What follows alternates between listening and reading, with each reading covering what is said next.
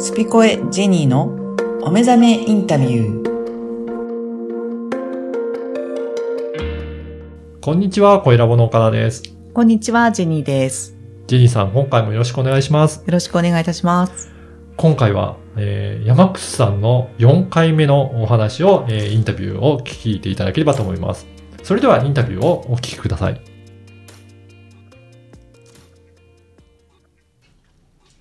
はい、じゃあ、えー、山口恵里さんの、えー4回目ですけども、じゃあこれからね、はい。まあこれからっていうのが今からっていうことではないけど、はい。まあ私たちってもう継続的に生きるじゃないですか。はい。で、いろんな時代の変遷もうん。歴史も含めうん。知っていて、うん。今はこの時代で。うん。だからといってこれがずーっと同じではなくて、うん。なんかコロナになって、うん。止まったように見えるけれども、必ず動いていて、うん。っていう中で、うん。まあ、12月22日にね、うん。その、風の時代になっていくなんていうふうに言われてまいますけれども、うん。それがなくたって、うん。そういう認識がなくてもなんかあるじゃん。こうなんか変わってきてるな、みたいな。うんなんかもうこういう大きなことがあれあればあるほど、うん。考える時間、みたいな。う。うんん何かを求めて、まあテレビがいいかわかんないけど、テレビ見たり、うん。 YouTube 見たり、うん。誰かのブログ読んだりするじゃん。うん。だからそういうので、こうなんか自分が行きたい方向性を見見極めようっていうような意識はあると思うんですよ、皆さんね。うん。うん。うん。でそれはお互い様であって、じゃあ、うんどどれ、それをどういう風にしていくかっていうのがなんかテーマかなって思ってるんだけどうん。うも、ん。あえてその、エリちゃんがね、うん。自分で、今ほら漫画をね、うん。あの、漫画でわかりやすくだよね。うん。わかりやすく自分の、あの、表現したいこと、もしくは体現したことうん。っていうのを書いて、反響を呼んでるじゃないですか。うん。それに関してはどうですか読んでるのか呼んなでるよ。あ、今ちなみにですね、い私、はいあの、エリちゃんのその、はいお目覚めインタビュー、この番組の、はい。あの、何えっ、と、イラストは。ロゴっていうのかないジャケットジャケットか。ジャッケットを作ってくれたのは、なんとり、エリちゃんなんですよあ、すいね。ません。ありありががととううござございいまます。す。とということで、、うん。そういう、やっぱりこう、ビジュアルはい。も含め、はい。なんか、これからやっていくっていうのは、ありますかねなんか、あれって、うん。絵を描くとか漫画を描くとかって実は、私結構、ほぼ覚えてなくて、あ、覚えてないのなんかもうトランス状態でやってることが多い。で、なんかその、そういう状態になってない時って、うまくいかないんですよ。うん。あ、うまくいかないこともあるのそう。なので、今の、なんかちょっと、えっ、と、更新中のその8月の沖縄っていう漫画って、うん。もう父としてす進まずなんですけど、あれって、なんかそういう、自分の中に入れ込んでないから、すっごい遅いんですよね。うんうんうんで、ちょっと出来も、なんか、うん。で、最近、うーん、勢いづいてきて、うん更新速度も、まあ、早まってるんですけうん。ど、こんな感じでえっしとた。、それって何かっていうと、やっぱなんかその変化する時代うん。って頭で考えちゃいけないと思うんですよねう。ん。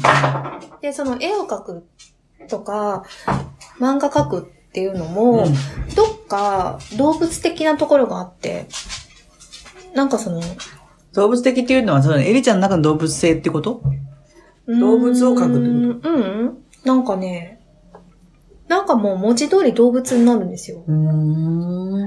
あの、動物にならないと、そういうのが、あの、降りてこないし、あ、エリちゃんも動物なのそうですよ。そうです、へーそうです、そうです。だから、人を見るときも、どっか、もう動物なんですよ。ほう。なので、あの初めて聞きました、こえ、れ。本当ですかうんなんかね、だからね、えっと、あれです。そこが多分占い師の方とすごく違う点で、うんうんあの、岡本太郎さんにものすごい私シンパシーを感じるんですけど、うんうん多分、ね、言うことが溢れすぎてて、うんもう感情がすごくう上回ってて、言葉より。うんうんうんうんだから、ああなっちゃうんですよ。なんか、合う合うみたいになるんであすよ。もう爆発だーみたいになっちゃ合う。う合うみたたいになるんですよ。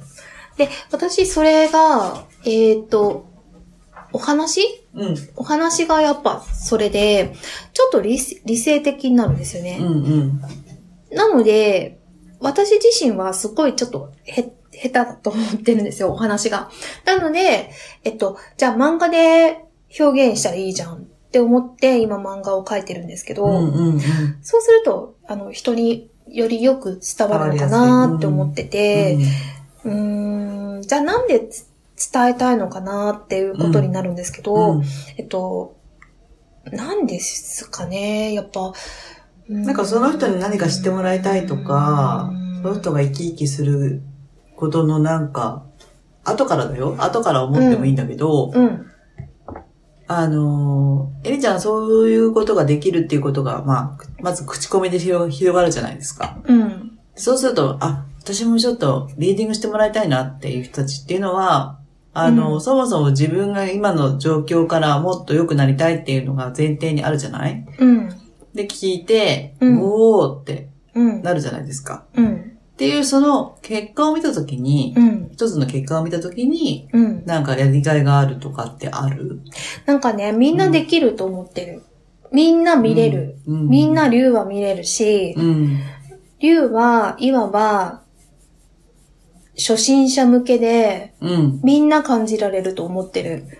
リーは初心者向けですね。そうです、そうです。うんうん。なので、なんかね、そのね、見れる人に見てもらいたいじゃなくうんて、自分で自分見なもさいと。感そう感じられるはずで、五感はあるんですよ。うん。五感はあって第六感もあるんですよ。うん。なので、なんかもう、ほんとそれを感じてほしいみたいな。で、その、うん、なんで漫画を描いてるかっていうと、うんうん私みたいな、えー、なんか私みたいな人一人だけじゃないみたいな人に、うん。いやいや、一人じゃないよ。いるいる、ここにいる、みたいな、うん。あなたみたいな人ここにいる、みたいな、なんかそういうのを伝えるために書いてるんですよね。なるほど。なので、なんかね、うーん、要は、頭で考えるんじゃなくて、うんとりあえず、そうね。さっき感じるっていう。そう、だから動物って、ほぼ頭で考えてないじゃないですか。うんうんでもワン、ワンちゃんとかね、お猿さんとかって、まあ、頭で考えることあると思うんですけど、賢いからね。うん。でも、なんかね、もっとね、みんな感じられるはずだし、感じることやめちゃってんのかね。うん。っていうかね、そこをね、なんか虚勢されてる感じがするの、すっごい。そうかもね。それで、そうそう、今の世の中ね、うんそういうふうに、うーん、虚勢させられてる感じがして、うんうんいや、そうじゃないじゃんっていう。もっとなんか動物みたいに生きりゃいいじゃんって思うんですよ。で、その時に感じたことって、やっぱ本当だと思うんですようん。うね。ん。そう。だから私ね、この間ちょっとノートに書いたんだけど、うん。感じる力っていうのをみんなさ、思ってて、うん。あ、あーとかあるじゃないあるあある、。これだあってるあるある思あるってるのに、うん。でもーってなんだよ。そうなの。だからね、その、でもの先の部分は頭で考えてること。そうなんですよ。であっていうのは多分心で本当なん感だよじねてて、本能そようね感覚で感じてることですごく動物的なことなの。うんで、そっちを私はすごく大事にしてほしいなーって思ってちょっる。と私の個人的な話ですけどね。うん、この間ね、うん、うん。ジェニーさんって、ほ砂と、あの、ど誰が自分本人なんですかみたいなことを聞かれたの。う。うん。自何分そはの誰家ですか主みたいのな。鏡みたいな。そうそう。うん。で、私はね、うん。私は自分の私はこれだっていうのはなくて、なくてっていうか、例えば今エリちゃんと話してる。うん。エリちゃんとの自分も本当なんですうよ。ん。うん。安尾さんと話してる自分も本当だし、うん。あの、犬のティーファと一緒にいる時の、ギャハギャハなんて言ってる自分も本当だし、うん。もう、会う人会う人、全員に合わせてる自分もうん。いるわけだから、うん。うーん、会う人ほどにいると、自分が。ただ、じゃあす、素のあなたはどこ、どこにいるんですかって言った時に、素の私はどこにいるかなって思った時に気づいたのはね、今のエリちゃんが言ってくれたと同じで、うん。はっすごいこれとか、うん。まあ、綺麗とか美味しいって思った時のその一瞬が自分だと思っているんですうよ。ん。うん。うん。っていうのが、その彼女、まあ、その質問してくれた彼女から問われたことで、うん。なんかね、新たに発見した自分がいて、うん。わっって思ったのが、多分、一番素に近いというか、うん。その潜在意識だか潜在意識だかわかんないけど、うん意識に訴えられるような自分、うんこう、こう頭で考えてなくて、こうでこうだからこうだよねっていうことではなくて、うん。まあ、もしかしたら人に会った時に、あ、この人すごい好きだって、嫌いだとか、いろんなことを思うじゃないですか。うん。それと一緒かなっていう。それはなんかね五感かな。だからね、だから、ジェリーさんと二見に行った時って、うんジェリーさん全然そういう部分がなくて、頭でっか ちな思考で考える9割みたいな感じだったと思うんですよ。うん。なので、いや、そうじゃないじゃんっていうのを、うん。あのもう強制的に体で分からせられたと思うんですね。え、だから私はその体調不良になったってこそうめっとめっちゃ具合悪かったじゃないですか。めっめっちゃ具合悪かったよ。そうそうそうそう本当に。めっちゃ具合悪くて、 そうね、そうそうそう。でもそれって、そういうことじゃそうないいうことそうそれがそこに送ったってことそだから、うーん。やっぱさ、人間って体があるから、肉体があるから、その不調でわかるようになそなうっ、てる肉体で知らせることが一番わかりやすいじゃないですか。なるほど。ね。しんどい と、さそうそう、セドナの、ほら、私が具合悪いもそうだし、なんかその骨折したのも私そうだと思ってるんですね。で、なんか、まあ2月、今年の2月超具合悪かったんですけど、まうあんそれもそうで、うん。やっぱフィジカルに訴えることが、そいつにとって一番わかりやすいんですよ。うん。え、何これ何これごめんなさいごめんなさい神谷さんはごめんなさいって思うじゃないですか。あとね、もう一個言おうのが、ね。腹痛い時とそかうね。そう、今ね、気づいたんだけど、これ言っときたいんだけどさ、うん。不調をさ、全部そういう風にする人いるじゃないうんうんうん。不調だから何か起こってるとか、っていう人いるじゃない、うんで。ね、うん。エリちゃんと、まあ私はおこがましいけど、私は、なんか、うん良くなりたいじゃないやっぱりこう、どんどんどんどん自分の、自分のキャパシティを上げていくとか、うん。言い方がいっぱいあると思うんだけど、うん。生きていく以上は、うん楽しく生きていきたいから、うん。どんどんどんどんこう良くなりたいってことを追求してるわけですよ。うんうん。そこの途上でね、うん。具合が悪くなるっていうことはうん意味があって、うん。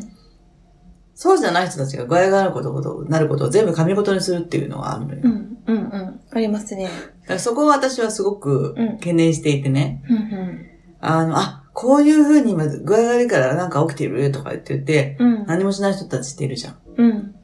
それどう思いますえー、なんかね、それってね、なんかよくね、えー、私、え、なんか、え、そういう霊感ある人なんですかえ、じゃあ私の後ろ見てください。なんか取り付いてますみたいな人いるんですよ。うん。その取り付いてるの前提とか、うんうんうん。で、何か自分の人生がうまくいかいってないことが、う後ろの人が、後ろになんかついてるからと思ってるっていう。そうなんか、なんか言ってくる人ういんて、うん、でもね、なんか絶対大体後ろになんかいるんですよ。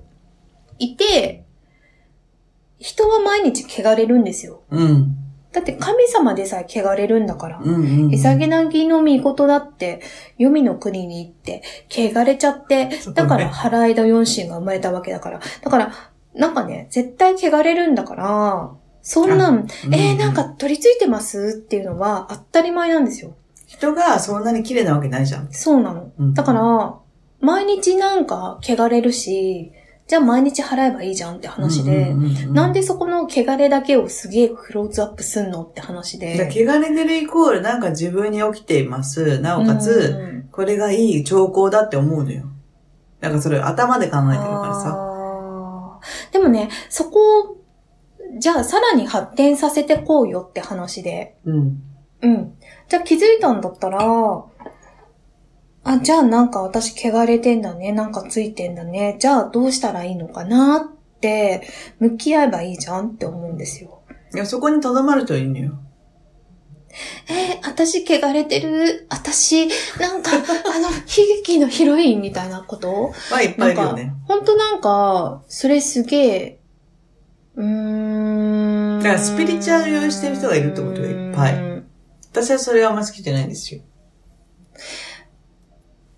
だって、もう全然あの、進展性がないじゃん。えーそれって、なんかわかんない、わかんない。なんかすごい偉そうに言うと、うんわかんないけど、それって、なんかお風呂入ってなくて、え、私の体汚れてるみたいなことそう。あ当たり前じゃそん、うそうそうじゃんみたいそうな。そうそうそうそう。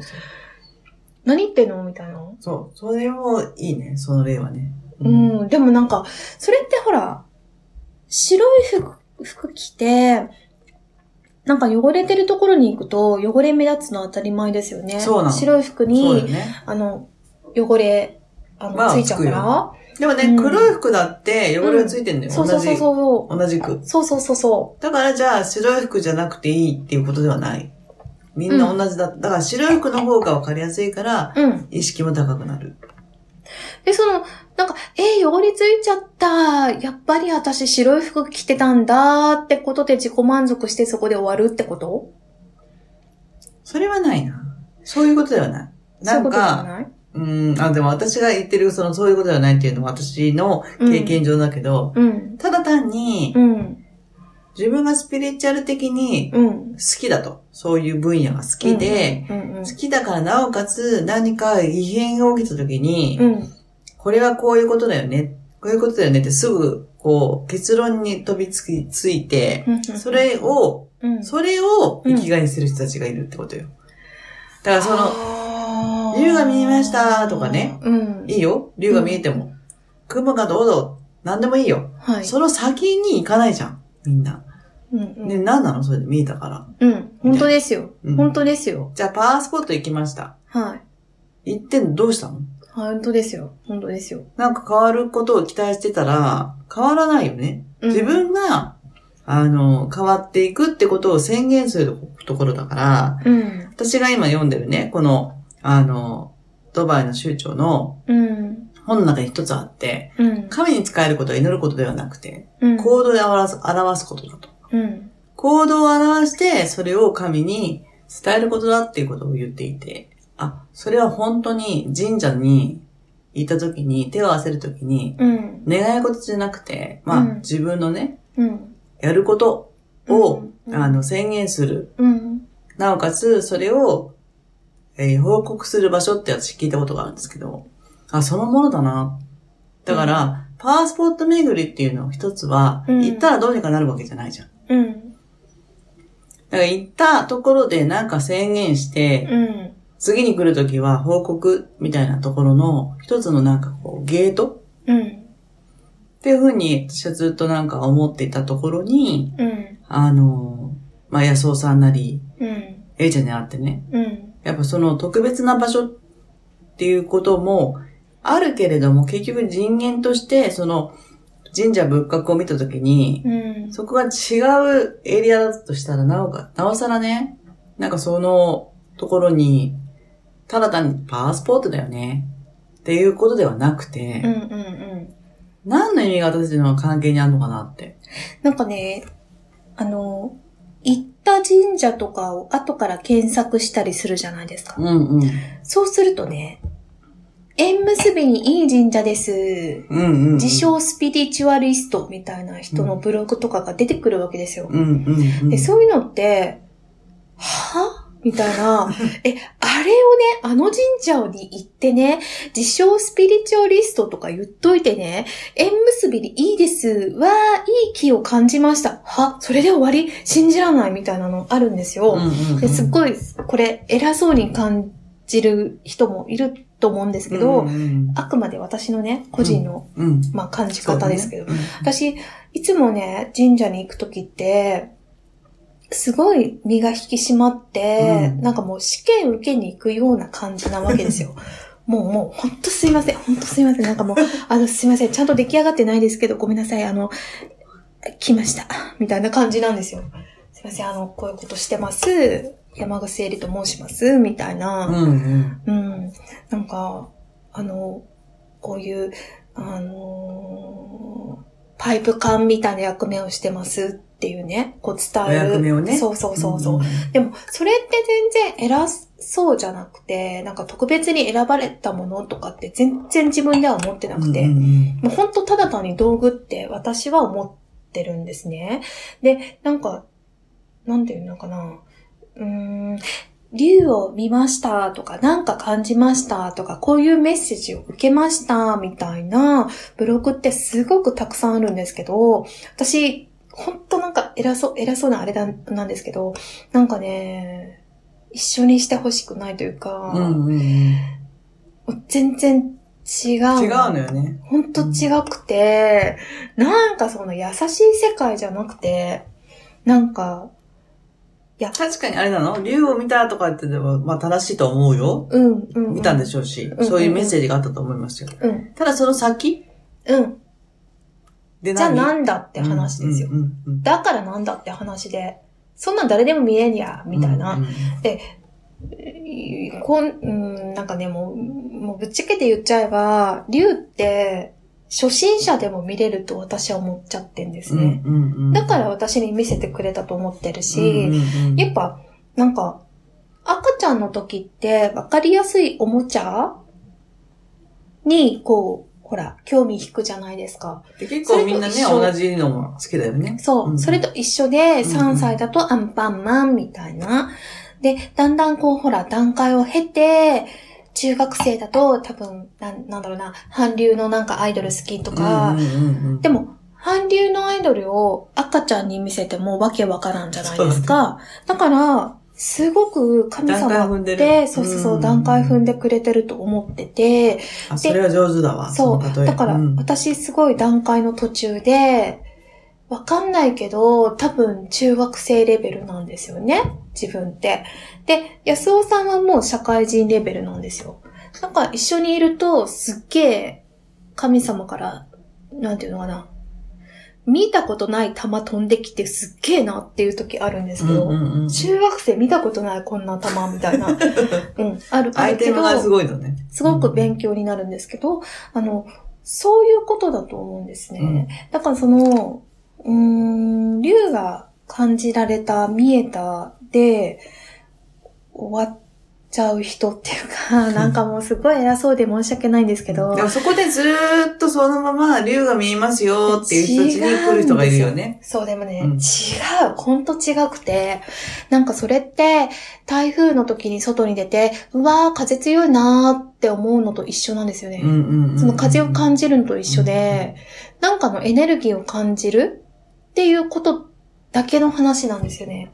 そこからどんどんどんどん広がっていくのに、なんかそこで留まってて、なんか、例えば、うん、私は人と違うから、みたいな感じで、うん。あなたも、なんかこう、竜、あの、いるみたいな 感じで、なんかそういうほら、なね、金銭が発生するみたいなね、なんか、それ違うなってすごい思ってて。いや、でも、うん。そこの辺があれだよね。こう葛藤よね。だから結局ね、うん私もそうだけどう、んスピリチュアルっていう言葉はう、ん。うんなんか商業的なんですよ。うんうん。例えば、本屋さんに行きました。うん、ね。本屋さんで文庫とか、うん。漫画、旅行をホビーとかあるんですうよ。ん。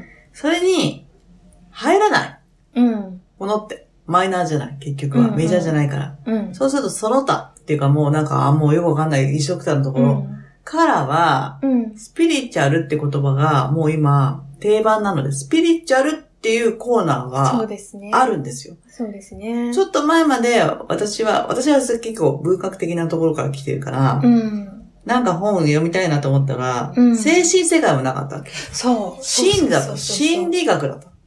とか、ニューエイジとかあったね。あったあったあった。あったあったあっただからそういうふうに ね、結局言葉ってね、何があるかというと、うん。言葉は何かをカテゴライズするだけのためにあって。うんうん。じゃあ職業。私今占い師やったでしょ、うん。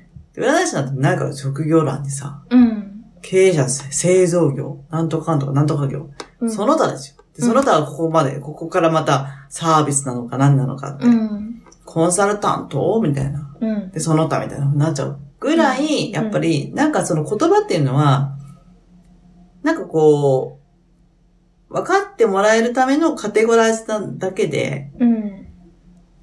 で、この間ちょっと私もノートに書いたけど、うん。何でもいいのよ、もう。今、なんとかコンシェルジュって、私ね、フランス語やってるでしょ、うんうんで、そうすると、コンシェルジュっていうのは案内係なんですようんうね。ん。で、フランス語でもっとソムリエも、うん。あの、ソムリエもフラ、あの、ソムリエって言えばもう絶対ワインなんだけども、うん。なんかそういう、日本語をこう、造語していって、なんとかコンシェルジュとか、なんとかマイスターとかさ、うん。作っていく。うん。で、それがね、じゃあ別に、社会的に、あの、認定されてるわけじゃないから、うん。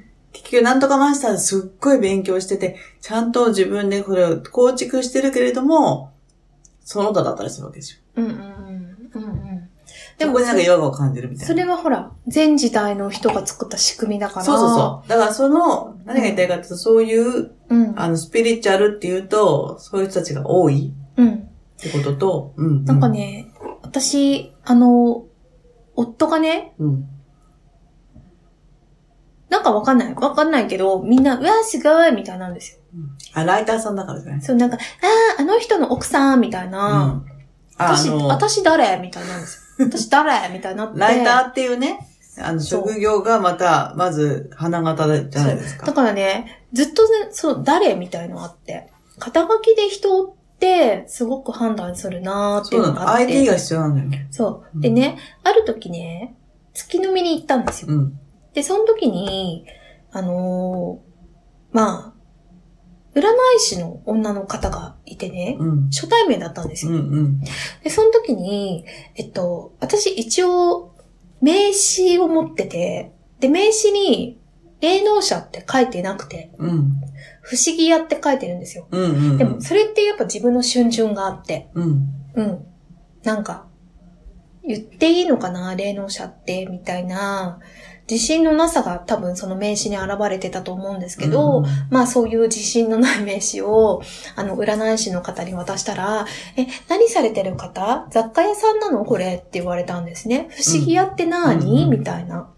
言われた時に、えーっと、うん、ただの主婦ですって言ったんですうん。うよ。ん。で、その時に、その瞬間から、もう、その方は、もう全然なんか、あの、私に全く話を振らなくて、なんか、まあ、肩書きある、その時に肩書きがある、強いカードの、を持ってる人になんかずーっとこうし喋ってて、ああ、なるほどなって。人ってそう、なんだよね。肩書きにもめっちゃ弱いと。うん。うん。うん。こんな風になるんじゃんっそてう。、そもう目の当たりに、もう距離30センチくらい で、はぁはぁはぁはぁ、なるほどねってう。うん思ったんですよ。でも、私そういう風に肩書きに左右されるような人になりたくないな、うん。でうん。うん。まあ思っうんて、うん。なので、なんかその、うーん、あんまり、なんていうのかな。うーん自分の中で、あ、こういう人見ましたとか、こういう実績ありますみたいなのを、あ、言わないでおこうと思ったんですよ。うん。うんなんか、嫌だなと思って。なんかさ、うん、う結ん、局その、今過渡期じゃない結局はさ。うん、で、か、過渡期に生まれてるからね、結構海の、あのー辛さみたいなのあるけれども、うん。で、あと、、もう過渡期にもわかんない、それこそエリちゃんのね、うん、あの、お嬢さんみたいな感じの子たちもいるわけで、うん、うん、まあ、彼彼女たちはね、うんその世界に住んでるからいいんだけども、うん、それをもう、何、上から見てる親としてのね、うん、あの、うしあの、古き良き時代って言われてる、その、あの、何かを構築した男性性が強い社会にうんうん移行して、うん。今女性社会ってこうシェアするっていう時代にね、うん、来ることを知っている私たちが何ができるかっていうと、そのジレンマみたいなのあるじゃない、うんその肩書きだったりさ。まあ、あの生みの苦しみみたいなことじあゃるよないでねすか。。で、あと、あの、私は名刺もいらないと思ってるんですよ、今。まあ、そうですうね。ん。で、誰が、あなた誰っていうのを名刺がさ、うん。あの、示してくれただけの話じゃないですか。うんうんで、いっぱいもらっても、うんうん。結局、置きっぱなしじゃないうん。うん。そうですね。うんだ誰からだっけこれみたいなうね。ん。で、その中でじゃあ、こうやって付き合う人ってどうっていう風になった時に、あの、エリちゃんの私は名刺をいただいてますけど、名刺を一回も見てませんよね。もうすぐか会いたいとか、うん。じゃあいつ会えますかとか、うん。どんどんそういう風になってって、なんか仲良くなってくっうんうんうんてことだから、うん名刺がなくてもいいじゃん。で、今 SNS もあるしね。だから結局そういうことを、なんかこう、その名刺ありきの社会から、うん名刺がなくたって繋がるじゃん、そう普通にっうんて。うんそうのんふつ繋がり方が、自分の感覚を大事にしてるよそう。ね。うん。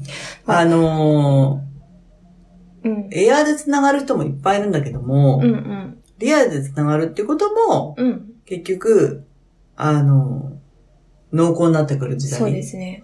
なんかその表情とか、うんうんうん。すごく重要ですよね。そうだよね。うん。だからそこら辺は、私はね、うなんかね、エリちゃんはね、これからどんどん、なんかお役目があると思うし、私はよくわかんないんですよ。うん。今も。うん。でそれを今後、これ、この後にうん 見てもらおうかなってうん。思ってしまっております。えっとね、ジェリーさんっあ、ちてょっ、と待ってえ。何それは何後でいいです。なになにこの後にいいです。あと、あと、あと、あの、ちゃんと、あまのと、まとめリリーディングしてもらいますから。ええそうなっのていうことで、今、今その、そう。今日ダメ日いや、いいけど、いやできっかなわかんないできないわかんなわいかんないえうん。ということで、あでちょっとでき一っかな回ここで切りますよ。 びっくりした。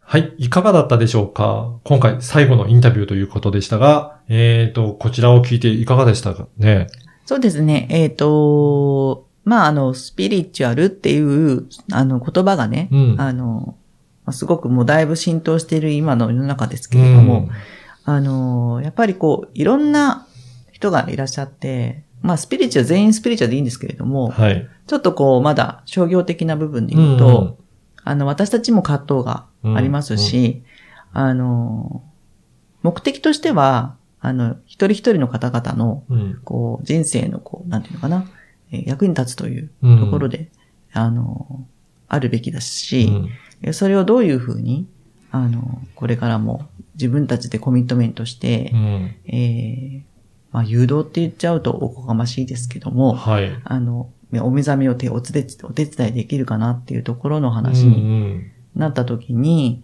あの、結局は自分のやり、やり方しかできないうんわけですよ。うんそこにあの、その、えークライアントさんを、あの、正しくこう、うん誘導していくっていう責任を持ってやれば、うんあの、どんどんまた、えー良い方向の、えーそういった、うん、自分たちの導き方っていうのも、どんどん現れてくるのかなと。う。うんん。これも私たちも進化していくっていうことなのかなっていうふうに思います。そうですねう。ん特に、あの、以前もお話しいただいたように、あの、250年続いた土の時代から、うんうんうん風の時代に変わっていくような、本当に大きな時代のはい変わり目にも我々、はい。まあ、当たってると思うんですけど、はいやっぱりそういった意味でも、ちょっといろいろ時代が変わってくるので、うんまあ、我々もなんか、いろいろ変わっていくというか、うんうんそこの時代の流れを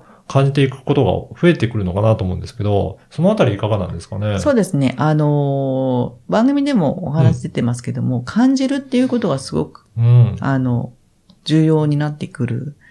で、あの、まあだ、五感とかね、はいそういった、あの、お話は、今まあ、その前の年、その時代でも、うんもちろんありますけども、その頭で考えるっていうことよりも、感じたことに素直に従うっていう、そういうのが、まあ、あの、よくね、伝え、あの、伝えられますよねうん。はい。